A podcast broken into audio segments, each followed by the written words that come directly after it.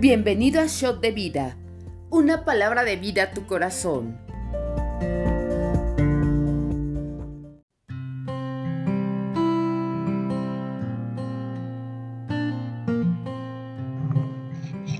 Hola, bienvenidos al devocional. Soy Zaira Espinosa, transmitiendo desde RN México Central, y hoy vamos a comentar el segundo libro de Crónicas capítulo 5 y el libro de Zacarías capítulo 11 y 12. Y voy a comenzar en Segunda de Crónicas capítulo 5. Acabada toda la obra que hizo Salomón para la casa de Jehová, metió Salomón las cosas que David su padre había dedicado, y puso la plata y el oro y todos los utensilios en los tesoros de la casa de Dios. Entonces Salomón reunió en Jerusalén a los ancianos de Israel y a todos los príncipes de las tribus, los jefes de las familias de los hijos de Israel, para que trajesen el arca del pacto de Jehová de la ciudad de David, que es Sión. Y se congregaron con el rey todos los varones de Israel para la fiesta solemne del mes séptimo. Vinieron pues todos los ancianos de Israel y los levitas tomaron el arca, y llevaron el arca y el tabernáculo de reunión y todos los utensilios del santuario que estaban en el tabernáculo. Los sacerdotes y los levitas los llevaron.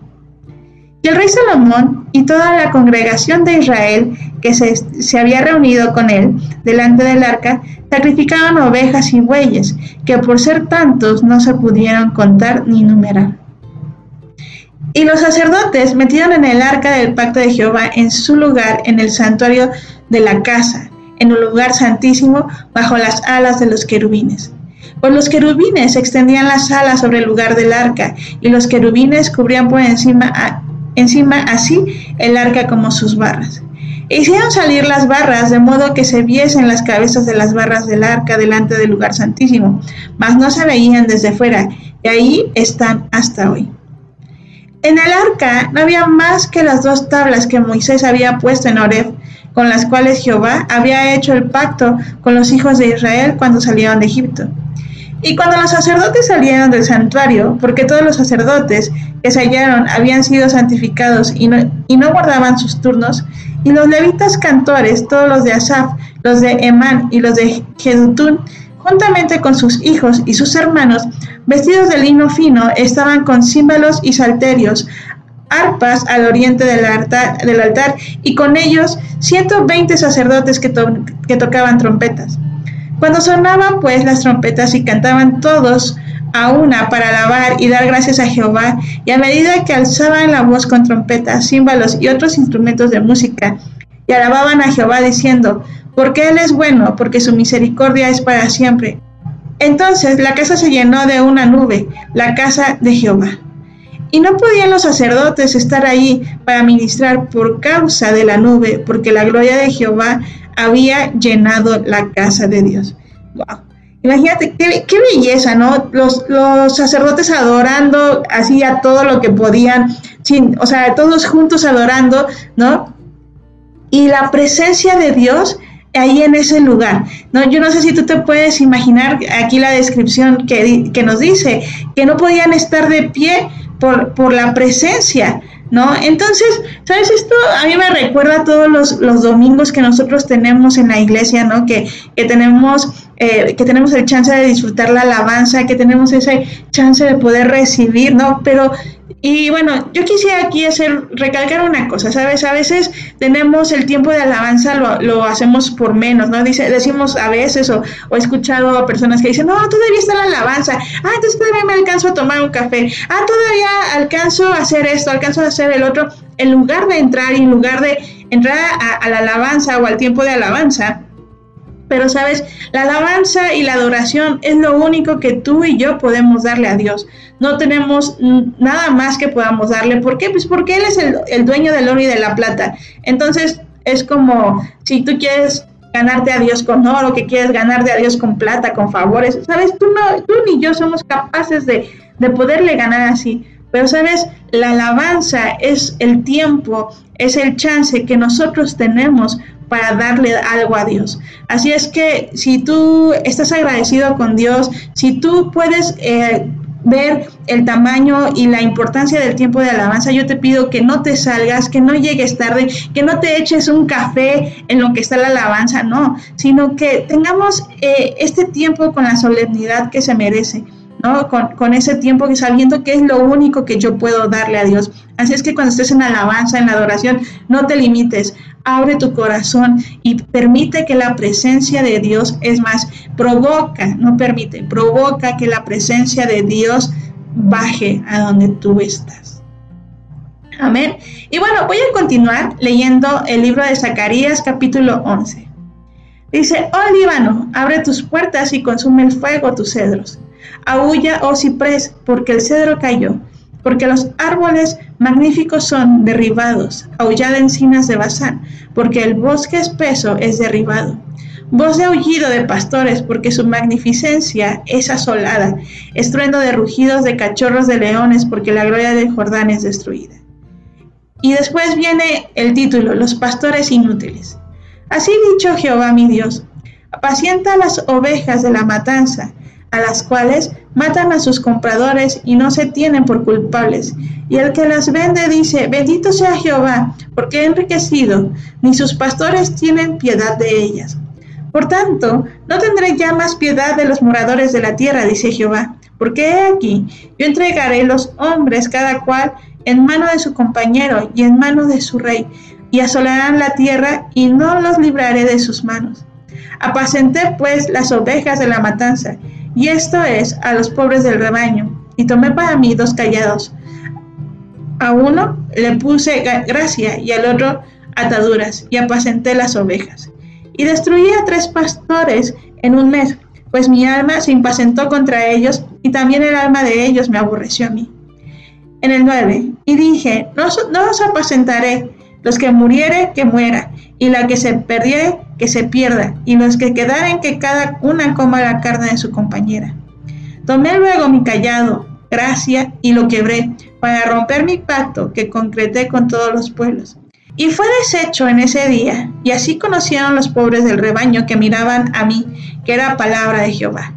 Y les dije, si os parece bien, dadme mi salario, y si no, dejadlo y les dije, si os parece bien, dadme mi salario, y si no, dejadlo. Y pesaron por mi salario treinta piezas de plata. Y me dijo Jehová, échalo al tesoro, hermoso precio con que me han apreciado. Y tomé las treinta piezas de plata y las eché en la casa de Jehová al tesoro. Quebré luego el otro callado, ataduras, para romper la hermandad entre Judá e Israel.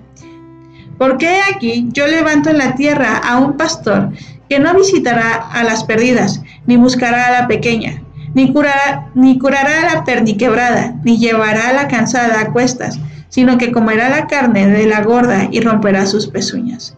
Ay del pastor inútil que abandone el ganado, y era la espada de su brazo y su ojo derecho. Del todo se seca su brazo y su ojo derecho será enteramente oscurecido.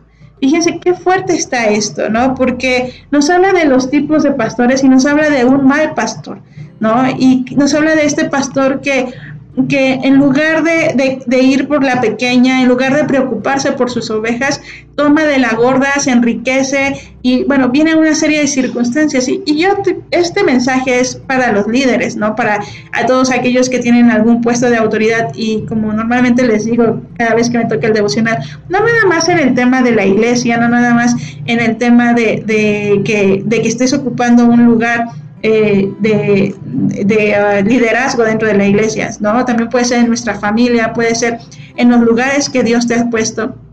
Pero nosotros debemos de ser pastores, pastores que, que se preocupen por el rebaño, pastores conforme al corazón de Dios pastores que, que, hagan que el rebaño se acerque a Dios, ¿no? Y, no y, jamás nos podemos permitir el hecho de que tomemos de, al, de alguna, de que nos eh, podamos, no sé, que podamos tomar su dinero, que podamos tomar su favor, ¿no? De, de alguna de nuestras ovejas, sino al contrario. El pastor está hecho, el líder está hecho para cuidar a las ovejas, para sanarlas, para ir por la que por la que ya de repente se está ahí como que se quiere portar mal, tenemos que ir por ella, ¿por qué? Porque ese es nuestro llamado, ¿no? Porque es lo que es nuestra gran comisión. Amén. Voy a continuar la lectura en Zacarías 12 y tiene como título Liberación futura de Jerusalén. Profecía de la palabra de Jehová acerca de Israel. Jehová que extiende los cielos y funda la tierra, forma el espíritu del hombre, dentro de él ha dicho. He aquí, yo pongo a Jerusalén por copa que hará temblar a todos los pueblos de alrededor contra Judá, en el sitio contra Jerusalén. Y en aquel día yo pondré a Jerusalén por piedra pesada a todos los pueblos. Todos los que se le cargaren serán despedazados. Bien que todas las naciones de la tierra se juntarán contra ella. En aquel día, dice Jehová, heriré con pánico a todo caballo y con locura al jinete, mas sobre la casa de Judá abriré mis ojos y a todo caballo de los pueblos heriré con ceguera. Y los capitanes de Judá dirán en su corazón, tienen fuerza los hombres de Jerusalén en Jehová de los ejércitos, su Dios. En aquel día pondré a los capitanes de Judá como brasero de fuego entre leña y como antorcha ardiendo entre gavillas, y consumirá a diestra y a siniestra a todos los pueblos alrededor, y Jerusalén será otra vez habitada en su lugar, en Jerusalén. Y, librará Jehová las tiendas de Judá primero, para que la gloria de la casa de David y del habitante de Jerusalén no se engrandezca sobre Judá. En aquel día Jehová defenderá al morador de Jerusalén. El que entre ellos fuere débil, en aquel tiempo será como David, y la casa de David como Dios, como el ángel de Jehová delante de ellos. Y en aquel día yo procuraré destruir a todas las naciones que vinieran en contra de Jerusalén, y derramaré sobre la casa de David y sobre los moradores de Jerusalén espíritu de gracia y de oración, y mirarán a mí, quien traspasaron, y llorarán como se llora por un unigénito, afligiéndose por él como quien se aflige por el primogénito. En aquel día habrá gran llanto en Jerusalén, como el llanto de Adradimón, en el valle de Megiddo. Y la tierra lamentará cada linaje aparte, los descendientes de la casa de David por sí, y sus mujeres por sí, los descendientes de la casa de Natán por sí y sus mujeres por sí, y los descendientes de la casa de Leví por sí y sus mujeres por sí, los descendientes de Simeí por sus mujeres por sí, y todos los linajes, cada uno por sí y sus mujeres por sí. Y mira, yo no sé si te pudiste percatar un poco cómo sutilmente el profeta nos deja ver un poco de lo que va a ser Jesús. ¿No? Nos deja ver así como la orillita. A mí me encanta leer a los profetas porque de alguna manera siempre, siempre, bueno, de hecho toda la Biblia está, nos, nos habla continuamente de lo que Jesús va a hacer, ¿no? Y es, es padrísimo cómo nos puede hablar aquí. Y aquí en esta última parte que leímos, eh, yo puedo ver que nos está hablando del final de los tiempos, donde todo el mundo se va a dar cuenta de que Jesús es el único y suficiente Salvador, donde eh, donde todo va a venir, dice que vendrá un espíritu de gracia y de oración, ¿sabes? Ese espíritu de gracia y de oración es el Espíritu Santo. Y entonces el Espíritu Santo nos traerá revelación y traerá revelación de pecado. Y es, es bien importante que continuamente le estemos preguntando al Espíritu Santo, ¿en qué estoy pecando? ¿Qué estoy haciendo bien? ¿Qué estoy haciendo mal? ¿Por qué?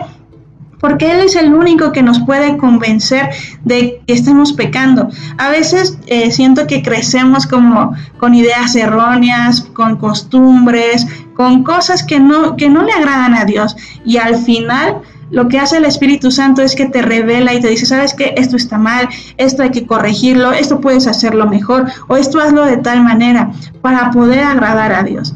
Entonces, eh, estemos continuamente buscando eh, al Espíritu Santo pidiéndole que nos revele, que nos traiga ese convencimiento de pecado. ¿Para qué? Para agradar a Dios, no para traer culpa, no para hacernos sentir mal, sino al contrario, para que todo lo que hagamos, para que todo lo que emprendamos venga guiado de su palabra, venga guiado de, lo que Dios quiere para nuestras vidas.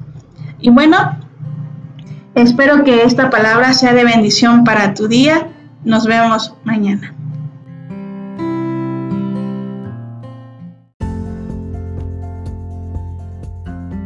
Conoce más en rnmexico.org. Yo soy RN México, amar, transformar, servir y enviar.